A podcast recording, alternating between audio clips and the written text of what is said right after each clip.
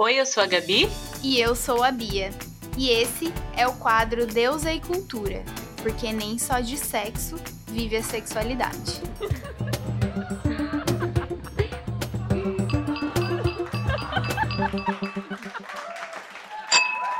Sexualidade é corpo. Nosso corpo está no mundo, sentindo, ocupando espaços, experimentando os efeitos de outros corpos que fazem arte, cultura, política.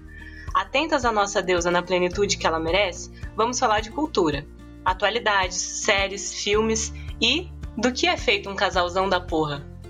Para isso, nós convidamos os nossos companheiros de vida para compartilhar um pouquinho também as nossas experiências, apesar de ser um recorte. Os dois casais são casais héteros, então é um recorte pequeno, mas também é muito importante de falar de trazer isso para vocês, porque vai rolar identificação, vai rolar aprendizado e muitas risadas também. E eu gostaria agora que o Diogo se apresentasse. Quem que é você, Diogo? Olá, meu nome é Diogo. Se estamos falando de cultura, acho que é bastante relevante eu falar que eu sou um artista frustrado trabalhando nisso, que me tornei um psicólogo nesse caminho e também no mesmo caminho encontrei a Gabi aí, por volta de sete anos atrás. E, Tom, quem é você? Olá, tudo bem? Eu sou Everton, é, eu sou noivo da Beatriz, conhecido como Bia também. Estamos também há sete anos juntos e, como o Diogo, sou frustrado com a arte, mas não consigo me desapegar dela. É bom. E no tema desse primeiro episódio, eu queria ouvir de vocês, Bia e Tom. Vocês são um casalzão da porra? Em construção? É, acredito que sim. Eterna construção, né? É. Olha, eu acredito que nós sim somos um casalzão da porra, mas em construção, em eterna construção. É, em alguns aspectos ainda bebês, em outros aspectos bem velhos, ranzinzas. É. E mas sempre em busca Sempre em construção e aprendendo, né? e aprendendo. E vocês dois? Vocês são um casalzão da porra? Ai, ai, ai. Eu acho que pra gente, um pro outro, sim. Mas a, o conceito casalzão da porra, assim, da- das fotos do Instagram, acho que não e a gente não, não quer ser mesmo. É, eu acho que a minha primeira resposta seria instantaneamente não.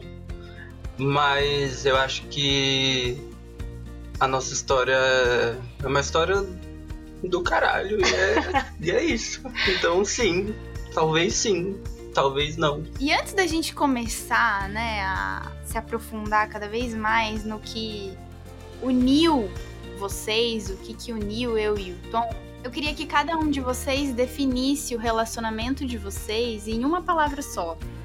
Começando pela Gabi, uma das apresentadoras desse quadro. Nossa, quando você fez a pergunta, que foi uma surpresa, eu achei que ia ser muito difícil, mas veio muito claro uma palavra na minha cabeça, que é liberdade. Uau. E você, Diogo, o que define o relacionamento de vocês em uma palavra? Os meus olhos encheram de lágrima junto com a palavra paz. Uau, muito bom.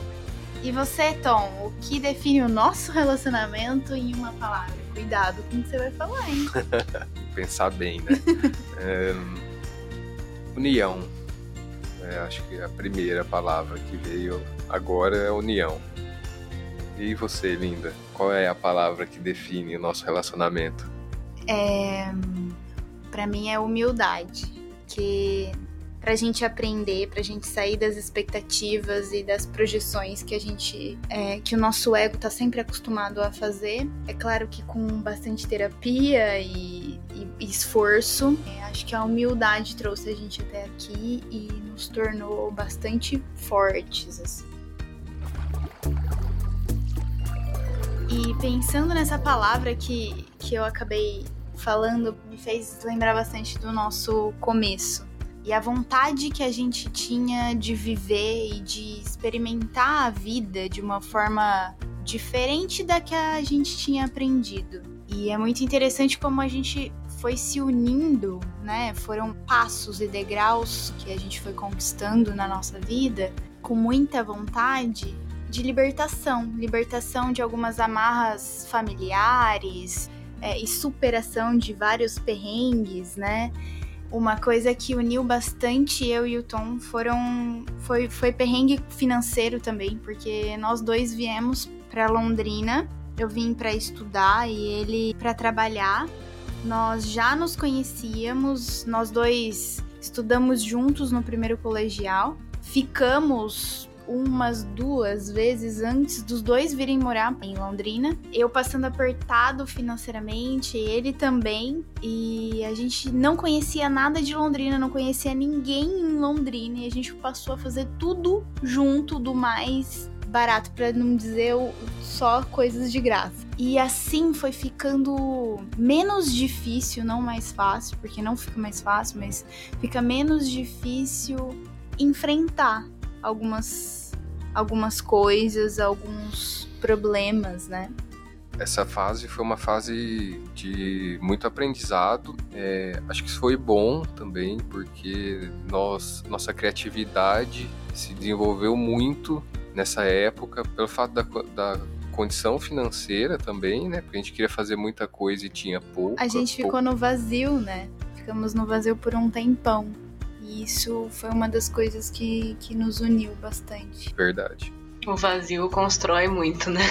Falando da, das palavras, eu fiquei pensando na que eu disse, né? Que veio muito claro, assim. Até achei que ia ficar, nossa, definir uma palavra, meu Deus, que difícil. Mas, tipo, veio liberdade, porque acho que é uma coisa que eu experimento de uma forma muito viva, assim, com o Diogo. E desde quando a gente se conheceu, que foi num contexto um pouco parecido, assim, de, para mim, de estar chegando em Londrina e tal, que eu vim do interior de São Paulo. O encontro com o Diogo foi e segue sendo, assim, de formas mais complexas, conforme a gente vai se relacionando mais. É uma oportunidade muito de ser livre, assim. Eu acho isso muito louco, porque existe muito um imaginário coletivo de que o casamento, a gente é casado, né? É uma prisão, assim, nossa, você nunca mais vai poder fazer as coisas que você gosta.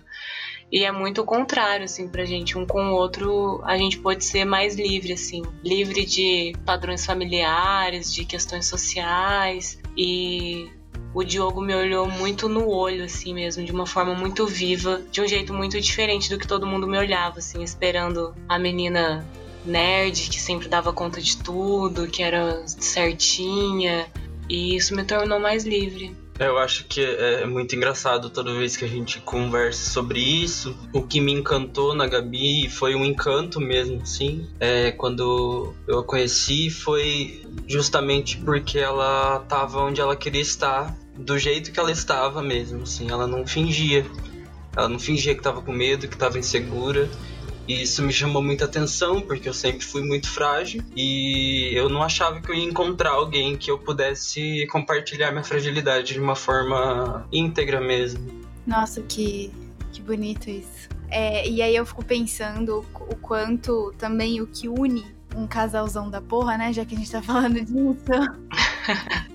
o que, que une duas pessoas é a empatia. pela, pela história e pelo ser humano, né?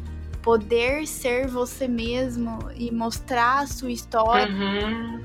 Eu lembro eu lembro nitidamente, já são sete anos, mas eu lembro nitidamente quando eu contei algumas histórias minhas que eu vivi pro Tom e ele olhou para mim acreditando no que eu tava falando. Eu, tava, eu era tão acostumada a não me olharem, a não acreditarem no que eu dizia ou não darem importância que quando alguém escuta a sua história e considera ela como uma história real, porque é a sua história, né? E se ele quer conviver comigo, ele tem que sentir esse amor também pela minha caminhada. Isso foi me deixando cada vez mais conectada a ele. Essa coisa da, da empatia, mas a empatia de olhar o outro como ele é. É muito importante, né? Eu acho que entra esse mesmo raciocínio, a admiração, né? Nós estamos juntos há sete anos e eu admiro a Bia já desde antes, mas todo o nosso relacionamento foi um relacionamento de admiração, porque tanto pela vontade dela de viver, pela vontade dela de fazer algo importante, é, que fique, que ajude muitas mulheres. Sempre admirei isso também, assim, independente do momento, se tá bem, se tá ruim, se estamos felizes ou tristes, admiração pela forma que a pessoa conduz os problemas, é, até conduz a parte boa, né? Quando está tudo bem, como a gente tem que conduzir. Eu achei muito legal isso que vocês falaram da questão do respeito da história mesmo e da admiração, porque foi muito inusitado para mim e ainda é saber que alguém respeita mais a minha história do que eu mesmo às vezes, sabe? É, e às vezes eu não, eu vou me explicar para Gabi porque isso faz parte do meu funcionamento e ela fica olhando para mim assim, tá? Já entendi. Eu entendi na hora que aconteceu. Uhum. E é muito profundo isso, eu acho que coloca a gente num outro lugar no mundo que é regido por outras coisas e essas coisas a gente tá descobrindo ainda, né? Que coisas são essas que regem os nossos relacionamentos, se não esse, esses padrões mesmo e até mesmo o próprio capitalismo, né? Que pede tanto da gente o tempo todo, cobra da gente como ser humano respostas boas, polidas e completas. Rápidas, né? Rápidas, robóticas. De uma forma que você saia ganhando, né? Isso se aplica na relação também. Eu fiquei pensando no que o Tom falou sobre admiração, que acho que tem a ver com isso que a gente comentou agora, que é muito diferente de idealização, né? Que é quando você espera que a pessoa seja uma coisa que você inventou na sua cabeça e por um tempo isso até se sustenta assim, então você fica, nossa, essa aqui, essa pessoa incrível. Só que um relacionamento que dura mesmo se constrói a partir dessa admiração, né? Que é diferente, que é sobre admirar quem a pessoa é e a oportunidade de estar com ela construindo isso isso, por quem ela é mesmo, não pelo que a gente imaginou que seria, assim. E isso é muito legal, acho que essa liberdade que a gente tava falando tem a ver com isso também, assim, sobre ser quem se é e o que você vai descobrir que você é ainda, que você ainda nem sabe, saber que a outra pessoa respeita isso, assim, acho que o respeito é muito importante. Foi uma coisa que uniu a gente, assim, né, desde o começo, tipo, de, de se respeitar, de se considerar, de ser amigo. Eu acho que isso é bem mais, assim, do que paixão, do que atração, do que tipo, ai meu Deus, achei ele bonito. É mais que isso. Quando você tá falando isso, eu falo, nossa, é, eu tô aqui pensando como eu gosto de ficar com a Bia, como eu gosto de ficar com ela no dia a dia. É, nós estamos em quarentena agora e assim, eu não me enjoo de ficar com ela, sabe? É, parece que tem energia infinito, sabe? Mas também isso é uma construção, né? Eu acho que tem admiração, tem empatia, tem a liberdade, acho que nós também podemos trazer essa palavra para a gente porque é, nós entendemos que cada um tem que ter a sua individualidade para ser fortes como um casal e assim, eu não me canso nunca de ficar com a Bia. É, às vezes eu paro e penso, falo, nossa, eu poderia ficar com ela todos os dias. Mas não vou falar isso para não parecer que eu tô querendo ficar em cima todo, toda hora, né? Até relacionamentos que eu mesmo já tive, eu já vi mais próximos, os casais que não se aguentam, né? Que a competição é rotineira, é, que não tem a liberdade, que não tem a união. Que é um esforço para se suportar, assim, né? Se manter um casal.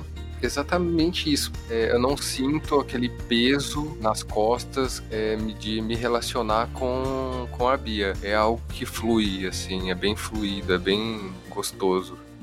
E eu fico pensando num percurso mais ou menos geral das relações, né? Quando a gente conhece uma pessoa, sim, a gente projeta bastante coisa, né? A gente projeta expectativa, intenção, desejo, fantasia, várias coisas. Isso é muito comum e muito natural que aconteça. Mas também é muito humano recolher essas coisas, né?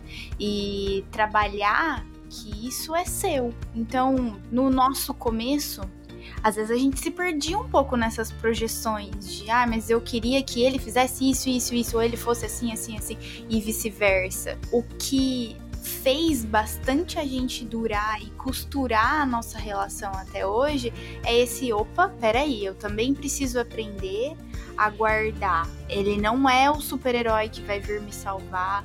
Eu não sou a super-heroína que vai curar todas as feridas dele. Esse lance do vazio eu também acho muito importante frisar, porque o vazio, quando a gente começa uma relação, a maioria das pessoas começa uma relação, todo mundo tem um vazio Não adianta. Todas as pessoas têm dentro delas, né?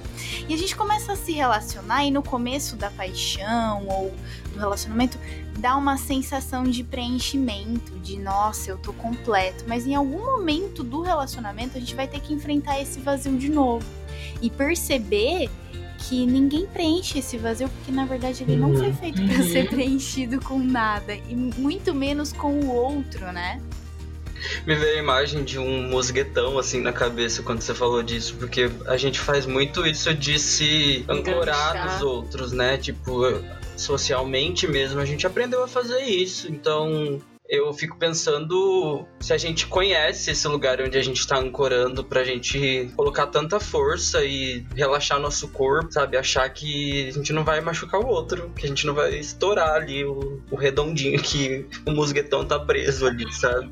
E eu acho que isso é bem importante quando a gente tá junto, porque você não tá junto pelo outro, assim, você tá junto por uma decisão de vocês, e eu acho que isso é bem importante de chegar. E eu fal falando desses, desses dessas projeções, né, iniciais assim, uma coisa que do meu do meu padrão familiar, da minha referência familiar, veio muito a competição junto comigo. Eu lembro uma das primeiras discussões que eu tive com o Tom e eu ficava assim, é, não tão, é, não tão conscientemente como eu vou, vou contar para vocês, né? Foi por um, depois de um longo processo de várias sessões, mas eu me portava assim, eu preciso me defender, eu preciso ganhar, eu preciso me defender, sempre na defensiva. E a escuta era pouca, tanto minha quanto dele. As nossas discussões tinham um viés de competição muito grande. Perceber e recolher essas armas, entender que esse padrão familiar estava em mim, mas eu não era isso, foi de extrema importância também para a gente dar mais um passo na nossa, na nossa relação, para dar mais um, um passo para se conhecer, tanto para fora quanto para dentro parei para pensar aqui agora sobre essa questão do padrão familiar, assim, acho que ele veio um pouco depois no nosso relacionamento, assim. Nós tivemos vivências familiares bastante complicadas no começo do nosso relacionamento. A gente ficou muito ocupado com isso, né, sobre saber se a gente podia estar junto mesmo, é. né? Então a gente teve muita interferência de fora. Então acabou que a minha a minha vivência com a minha família, né, e aquelas marcas tão profundas ficaram para depois, assim, né, que vieram mais em um momento em que, peraí, você chegou aqui, então nós estamos aqui, estamos vivendo um relacionamento, e daí algumas coisas começaram a, a surgir mesmo, assim. E para mim foi muito essa questão de poder ser mesmo, essa liberdade de não precisar pensar e calcular o que eu falava, o que eu sentia, muitas vezes esperar reações e que era uma situação normal, mas que para mim, talvez no meu contexto, era uma situação bastante que seria bastante questionado. Tive uma vivência foram várias questões, assim, né? Mas acho que algo que me, me marcou e que eu trouxe para nossa relação foi de ter muito. Não é nem medo, assim, é uma coisa mais primitiva, eu acho. Que era muito difícil para mim de sentir e expressar isso. Mas em relação ao conflito, assim, eu achava que para uma relação boa isso não podia acontecer. Então eu sempre aprendi a ser muito bem educada, tal, toda aquela coisa, né, que muitas mulheres vão se identificar. Então eu achava que um relacionamento bom não podia ter conflitos. Eu trouxe isso pra gente, assim. No, no, início eu ficava muito mal e muito perdida quando a gente tinha algum embate. Por mais que era de uma forma tranquila, assim, como sempre foi, acho que a gente teve uma, uma trajetória dessa forma, assim, de não ter muitas brigas mesmo e tal, mas existem, né, diferenças e embates e questões. Não precisam ser necessariamente brigas. Mas esses, esses embates no começo eram muito difíceis para mim, porque eu acho que eu não tive muito recurso de lidar com isso. Por uma questão de, de, de padrão familiar, talvez também, assim, por, por ter aprendido a dar mais atenção a ser bem educada e manter as coisas no modo soft do que aprofundar e, e lidar com isso sem que fosse uma ofensa, assim. E isso foi, foi uma questão que pra gente foi maravilhoso aprender sobre isso, assim, porque fica bem mais leve, né? Quando você disse isso de não brigar, eu tinha muito isso no começo do relacionamento também com a Bia, mas pelo fato do histórico dos meus antigos relacionamentos tinham muita, muitas brigas, e aí eu falei, ah, vou fazer diferente. Se eu terminei um relacionamento antes porque tinha muita briga, uma forma de eu dar certo é não ter briga. Por um bom tempo eu mantive isso também. E aí chega, é, você vai acumulando muitas coisas por tentar agradar demais também. Algumas vezes eu queria falar que algo estava me incomodando, mas eu não falava porque eu sabia que isso ia gerar uma briga. E aí eu guardava isso para mim. Chegou uma hora que aquilo estava muito pesado. E aí vinha aquelas brigas grandiosas porque você tá com muita coisa acumulada, muita raiva. Nós também, é, nós também nunca tivemos brigas de gritos altos, de novelas, assim, essas coisas de filme. Que chora, cai, é... se joga no chão, não. Colossais, né? Faz as malas, vai embora. É, não. não. Não foi, nunca foi dessa forma, mas mexiam muito psicologicamente, né? Emocionalmente, acho também, é, podemos dizer. É, ficava muito abalado, assim, ficava muito mal, era difícil voltar, é, se reconstruir, sabe? Demorava muito. Depois, com o tempo, é, de relacionamento, encontrando um ponto de equilíbrio, né, no casal. Uhum. Nós fomos nos, nos ajeitando, entendendo que tem hora de conversar coisa séria, dar uma cutucada naquelas coisas que a gente deixa passar de vez em quando, voltar na, nessas feridas às vezes, saber voltar, né? E também se algo te incomodou na, no momento, tipo, eu, por exemplo, faço muito isso, se algo me incomodou, eu tento falar o mais rápido possível, assim, eu sempre respeito o meu tempo de falar. Se eu preciso de alguns dias, eu espero alguns dias. Mas normalmente eu já falo na hora, assim, se me incomodou, porque esse é um método meu. É um método que eu preciso falar na hora, porque eu não vou carregar aquele peso, aquela angústia, aquela, aquele sentimento que eu não gostaria de, de, ter e que eu sei que vai me incomodar e vai me atrapalhar em vários momentos. Eu acho que isso foi um grande aprendizado. Nossa, é um grande aprendizado esse, essa jornada, assim, nesse processo. Comigo já foi um pouco diferente, porque eu, eu sou uma pessoa muito resolutiva, assim. Hoje menos, mas no começo do relacionamento eu era bastante resolutivo. Então, para mim, as coisas precisavam ser resolvidas e pronto. Então, eu pedia pra Gabi falar, não, o que que tá acontecendo, o que que tá acontecendo, o que que te chateou. E ela não conseguia falar, ela não funcionava desse jeito. Uhum.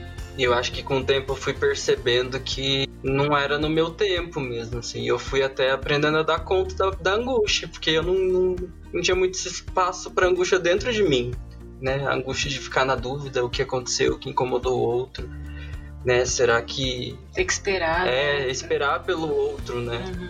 E isso foi me colocou em outro lugar mesmo, assim. Uhum. É, o Tom falou de equilíbrio. E depois que a gente passa por esse trabalho, assim, né, mais ou menos, fica uma coisa meio abstrata, né? Tipo, ah, o equilíbrio, encontra seu equilíbrio. Mas te escutando, eu pensei numa coisa muito prática, assim, de nós dois. Que foi muito isso. Enquanto eu era essa pessoa parecida com o Tom, de tipo, não diga, não entre em conflito, vamos manter tudo aqui em perfeita harmonia. E o Diogo era a pessoa da DR. E aí era muito difícil, assim, era tipo, vamos conversar, o que que tá acontecendo? E por essas coisas que eu falei já, desse padrão familiar, da minha criação, de algo que é meu mesmo, assim, de ser bastante pacífica, é, às vezes eu não sabia nem responder essas perguntas. De tipo, o que aconteceu, o que te chateou. Eu não aprendi muito a entender o que me incomodava, muito menos saber dizer isso. E aí, acho que o ponto de equilíbrio foi justamente esse, assim, entre a gente, né? O Diogo entender que nem tudo é para ser conversado e nem, nem sempre é naquela hora. E eu aprender que tem coisa que precisa ser dita. E, e às vezes eu não vou ser boazinha, assim, fofinha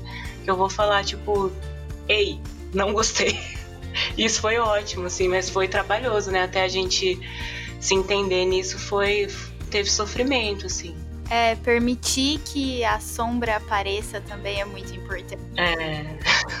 é porque a gente vai estar tá convivendo com outra pessoa, ela vai aparecer. E um ponto em comum entre nós e a, e a relação de vocês que eu fiquei pensando agora é a paciência. A paciência, ela, a paciência com o seu tempo, com o tempo do outro, mas também junto da paciência, uma vontade de evoluir, de melhorar, de sair do lugar. Então não é aquela paciência que você finca os pés no chão e não sai nunca mais de lá, porque eu sempre fui assim, ponto final. Não, é a paciência de às vezes minha sombra vai sair, ela vai ser horrorosa mas também eu preciso entender que aquilo magoou aquela outra pessoa, ela vai ter o tempo dela, eu vou pedir desculpa. Aí, aí entra a humildade, né, de pedir desculpa. São tantas coisas, são tantos detalhes, e eu fiquei pensando agora, assim, né, juntando com uma coisa que a Gabi disse lá no começo, de não somos o casalzão da porra do Instagram. Para mim, um casalzão da porra é um casalzão que se desconstrói e constrói e vive num todo o ciclo de vida, morte e vida, juntando todas as palavras que a gente disse no começo, né? Sobre liberdade, respeito, paciência, construção. Eu acho que o termo casalzão da porra me incomoda porque me leva de volta para esse lugar que eu tava falando antes, né? Esse lugar de, de cobrança. E eu acho que é bem importante isso mesmo, da gente valorizar a nossa própria história. E é, é muito fácil a gente estar tá aqui falando agora, fácil entre aspas, né? É muito fácil, talvez, estar tá ouvindo esse podcast, ouvindo isso de uma forma resolutiva, né? Mas quão angustiante foi passar por tudo isso né? E até mesmo olhando para trás hoje, a gente olha e, e consegue dar nome, né? Consegue legendar algumas dessas vivências. Viver isso é o vazio, né? É, é, justamente, é justamente isso, né? Na hora que tá acontecendo, não tem essa elaboração, né? Ah, eu tô trazendo essa bagagem da minha história, não sei o que. A gente vai descobrindo juntos mesmo, né? E passando por, por angústias a gente escolheu esse termo assim por isso mesmo, né? Porque incomoda e porque ao mesmo tempo é muito desejado e acho que falar de relacionamento passa muito por isso, né? De incômodos e desejos e expectativas. E aí tem aquela coisa, né, de meta de relacionamento, assim, isso é muito insano, né? Porque a gente começou respondendo que a gente é um casalzão da porra um pro outro, porque é o que dá pra gente ser, né? Assim, uhum. Ser o modelo de casal não existe. E a, a meta de relacionamento, você querer ser um casal igual fulano e fulano, é assim, é essa necessidade de ancorar que você falou antes, né, Lindo? Do, da coisa que engancha. Que aí você fala, ah, é assim que faz, então, é isso que eu quero. Mas é, dá trabalho, viu? É isso. É muito trabalho, né? e muita terapia também. Eu acho que casalzão da porra não existe, né? É uma construção, é algo que não tem pronto, não tem um modelo. Não é, segue um padrão.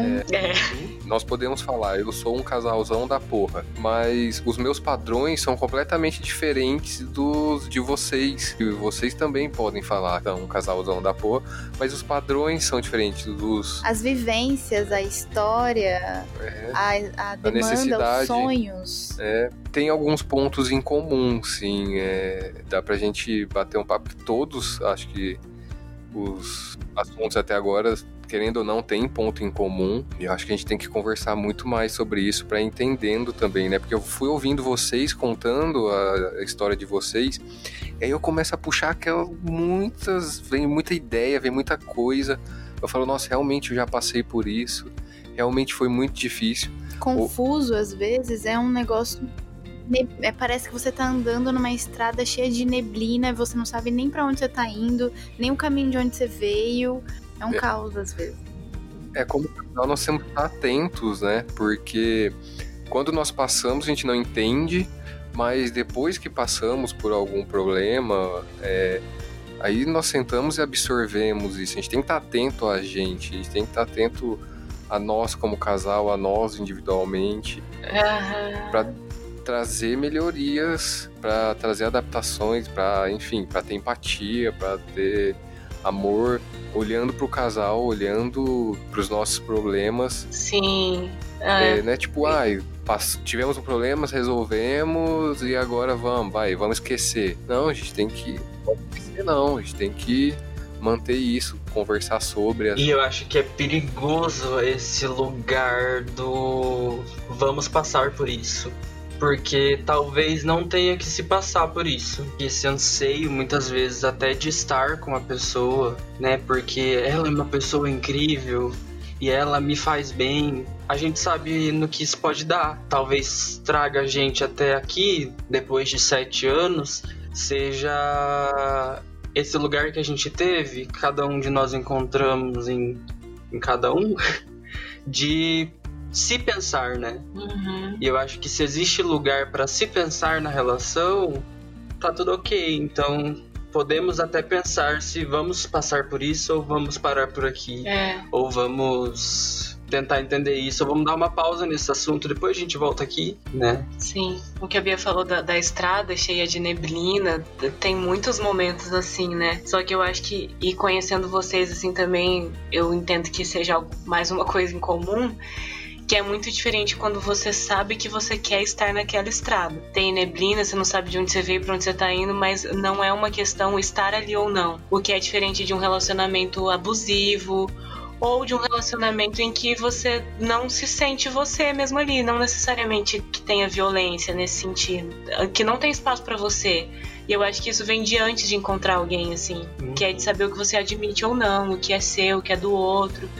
E juntos a gente pôde ir construindo isso, né? Passando pelas neblinas, ficando um tempo em algumas. E considerar que algumas neblinas vão ser neblinas, vai ficar lá no É. vizinho e aí é parte do nosso relacionamento.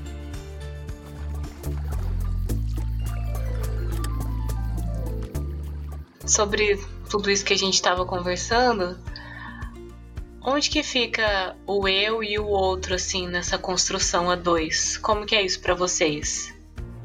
Difícil. Perguntinha difícil. É muito difícil. Olha, eu acho que o que a gente tá construindo até hoje, como a gente veio de momentos muito difíceis que a gente precisou muito se apoiar um no outro, por vários anos rolou uma mistura, assim, muito grande, assim. Eu precisei muito do Tom pra conseguir, por exemplo, montar, ter coragem de escrever e publicar, de montar uma página, de é, colocar minha cara para as pessoas verem quem eu era. E aconteceu que, com três anos de relacionamento mais ou menos, a gente teve uma crise bastante grande que foi muito importante na nossa vida. E a gente ficou três, quatro meses separados.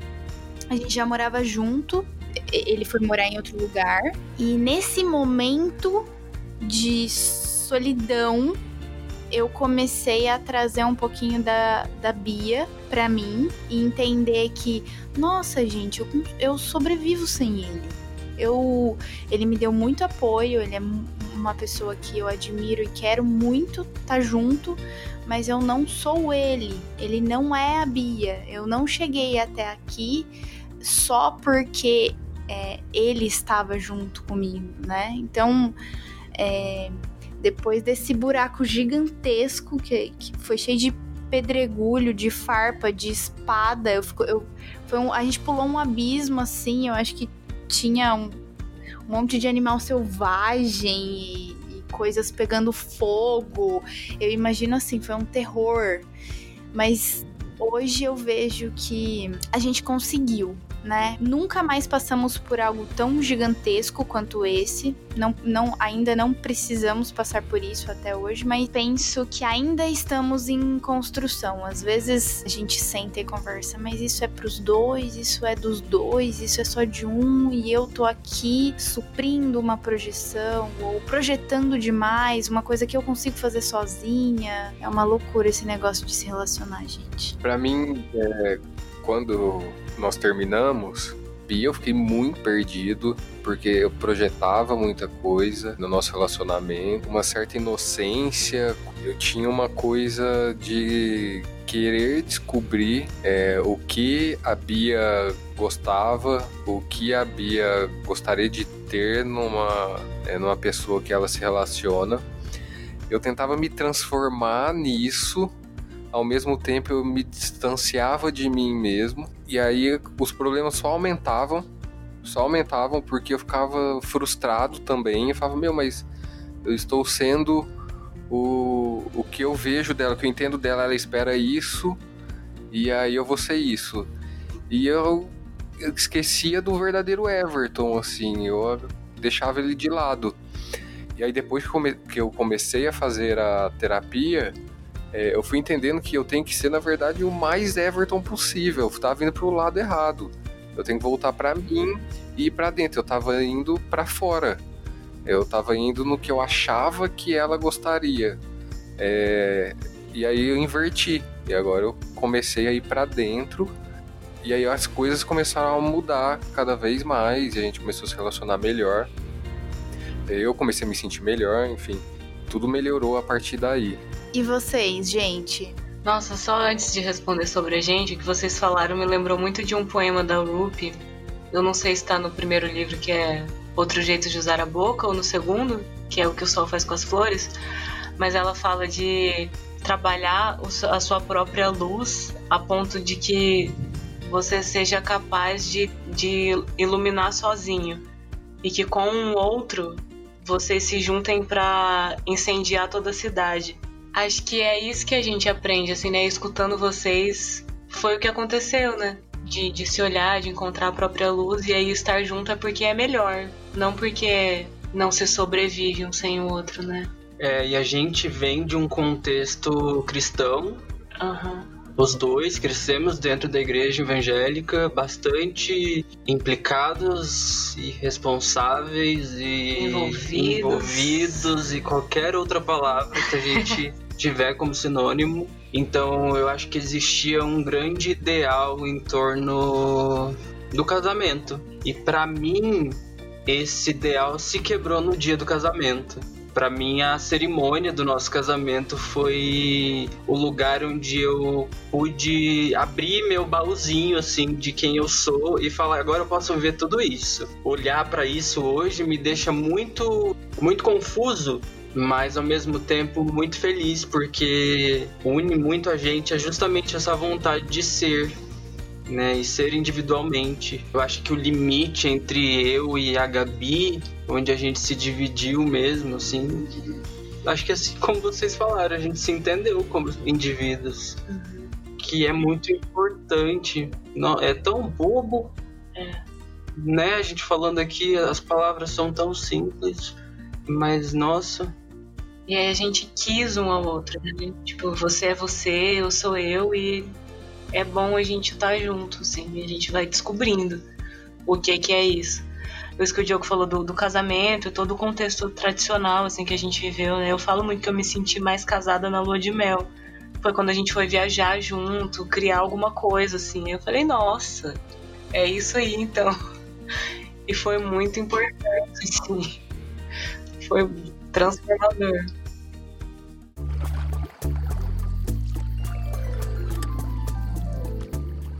Por isso, um casalzão da porra, gente, não é um ponto final. Ele é sempre uma constante descoberta.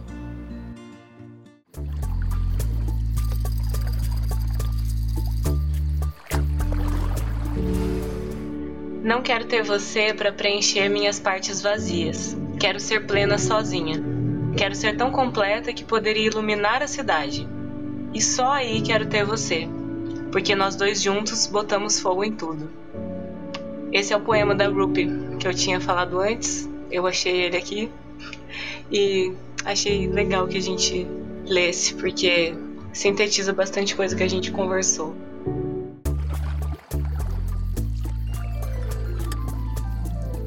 E agora vamos para a indicação. Eba! É, a minha indicação é o conto da Mulher Esqueleto, que tá no livro Mulheres que Correm com os Lobos, da Clarissa. Eu acho esse conto belíssimo, assim, e tem muito a ver com o que a gente conversou hoje, e tem muito, muito a ver com a minha história com o Diogo, assim, com o amor que eu encontrei nele que é desse do ciclo de vida, morte e vida. Eu que ficava evitando tanto morrer, descobri que tem vida depois da morte. E eu acho que isso é bonito para construir um relacionamento. Eu quero indicar o filme Nada a Esconder, que é um filme francês tem na Netflix? Tem na Netflix. O que eu gosto nesse filme é que para mim é muito nítido essa coisa do eu tenho tanto medo de mim que eu tenho medo de você, eu odeio tantas coisas de mim que eu odeio você. Essa coisa de não se conter em si mesmo, sabe? É um filme que ele passa em um em um ambiente só, com várias pessoas e todas elas ficam se testando. Eu acho isso uma clara representação do que a gente tá tentando falar, da importância de se separar ao se juntar. E eu quero indicar também do livro das Mulheres que Correm com os Lobos, da Clarissa, um conto que chama A Donzela Sem Mãos. Ele é um conto que passa pelo, pelo início, quando ela é vendida, entre aspas, pelo próprio pai, e ela vai para a floresta parecendo é um mendigo, suja, com, com traços de abandono bastante triste. E lá ela reconstrói o amor. Lá ela encontra o amor e mais pra frente acontecem mais coisas. Eu acho um conto bastante completo que mexeu bastante comigo e tem bastante relação com a nossa história também.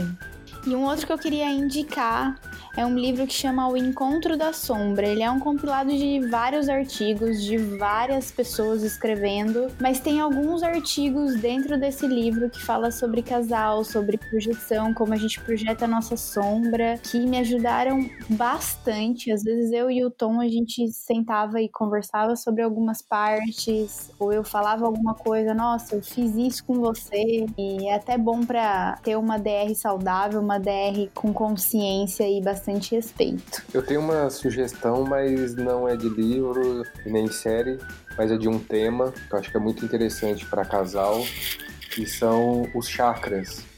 É, estudar os chakras, aí você escolhe o melhor livro, o melhor vídeo, mas acho muito interessante estudar os chakras para ajudar no relacionamento.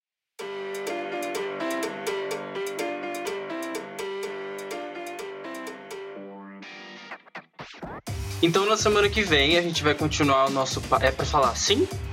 Desse jeito? Vamos continuar o nosso papo? Então tá bom.